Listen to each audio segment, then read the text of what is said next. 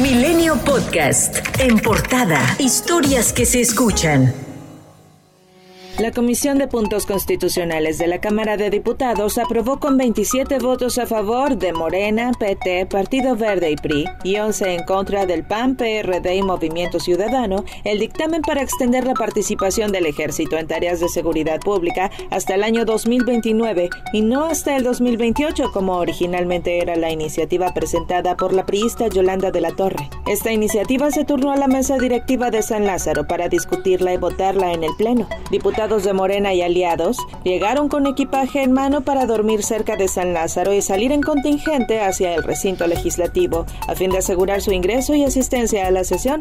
La fracción de Morena pretende asegurar así, junto con las del PRI, Partido Verde y PT, la mayoría calificada de dos terceras partes para avalar la modificación constitucional. El coordinador de Morena en el Senado, Ricardo Monreal, admitió que no se cuenta con los votos para aprobar la reforma en caso de que se discuta este miércoles. Entonces tenemos 60 votos y venimos todos de Morena.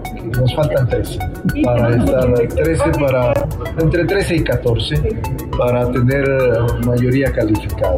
Quiere decir que sin, aún el PRI completo aún el PRI que ya anunciaron que no votarán en favor, aún con el PRI completo no tendríamos los votos suficientes como es en la Cámara de Diputados. Entonces tendríamos que convencer a otro grupo o a otros senadores. Monreal sostuvo que está en contra de la militarización del país. Sin embargo, votará a favor de extender la presencia de las Fuerzas Armadas en tareas de la seguridad pública. Aclaro que no es lo mismo extender la presencia militar a la iniciativa presidencial para que la Sedena tenga el control operativo de la Guardia Nacional, en la cual el Zacatecano votó en abstención. Por cierto, que se reunió en privado con el secretario de Gobernación Adán Augusto López para hablar sobre la reforma. Luis Crescencio Sandoval, secretario de la Defensa Nacional, aseguró que quienes critican las labores del ejército en seguridad pública pretenden apartar a las Fuerzas Armadas de la confianza y respeto que deposita la ciudadanía en ellos. Quienes integramos las instituciones tenemos el compromiso de velar por la unión nacional y debemos discernir de aquellos que con comentarios tendenciosos generados por sus intereses y ambiciones personales antes que los intereses nacionales pretenden apartar a las Fuerzas Armadas de la confianza y respeto que deposita la ciudadanía en las mujeres y hombres que tienen la delicada tarea de servir a su país.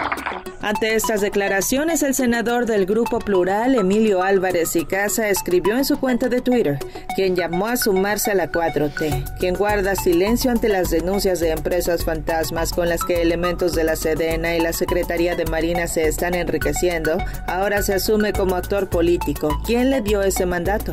El presidente del PAN, Marco Cortés, señaló que relanzarán su programa de acción política para ganar la elección del 2024, donde su primera alianza será con los panistas la sociedad civil y después con los partidos y líderes políticos que sí quieran enfrentar al régimen autoritario. Pues lamento que haya quienes se digan opositores pero tengan miedo.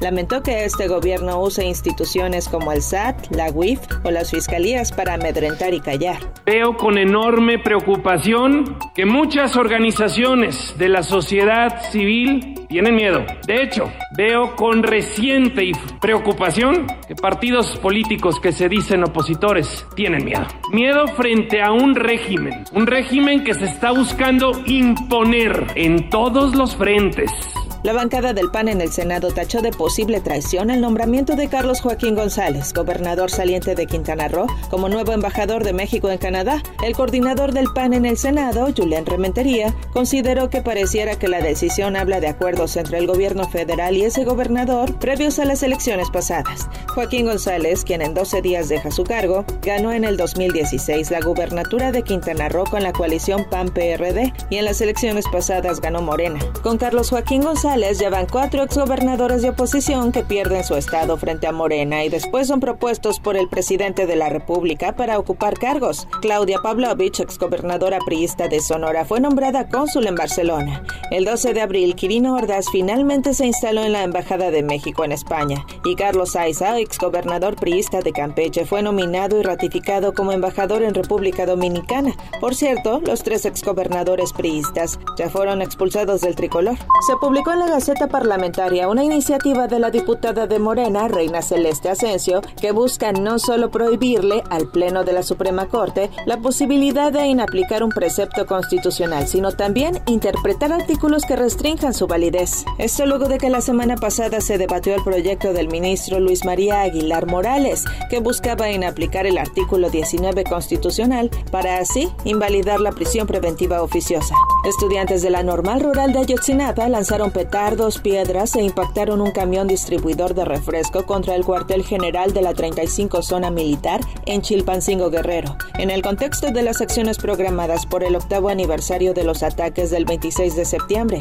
Después se desarrolló un mitin en el que los padres de los 43 normalistas desaparecidos reprocharon la intervención de los militares en Iguala en favor de los sicarios y policías que atacaron a los normalistas durante la noche del 26 de septiembre. La ciudad de Oaxaca superó las 20 horas de protestas callejeras y bloqueos de parte de organizaciones sociales que exigen la entrega de fondos a autoridades estatales. Se han reportado agresiones a ciudadanos y acciones de vandalismo. Los inconformes amagaron con sabotear los festejos patrióticos del 15 y 16 de septiembre si no encuentran una respuesta a sus exigencias. Por cierto que el presidente López Obrador dijo que no fue tan grave la balacera de casi tres horas registrada el lunes en Orizaba, Veracruz. Indicó que la quema de vehículos y las transmisiones en vivo de estos hechos son actos de propaganda contra su gobierno y se dan en respuesta a la buena actuación de la Guardia Nacional. Cuando se detiene a algunos este, dirigentes de bandas, a veces para tratar de impedir la acción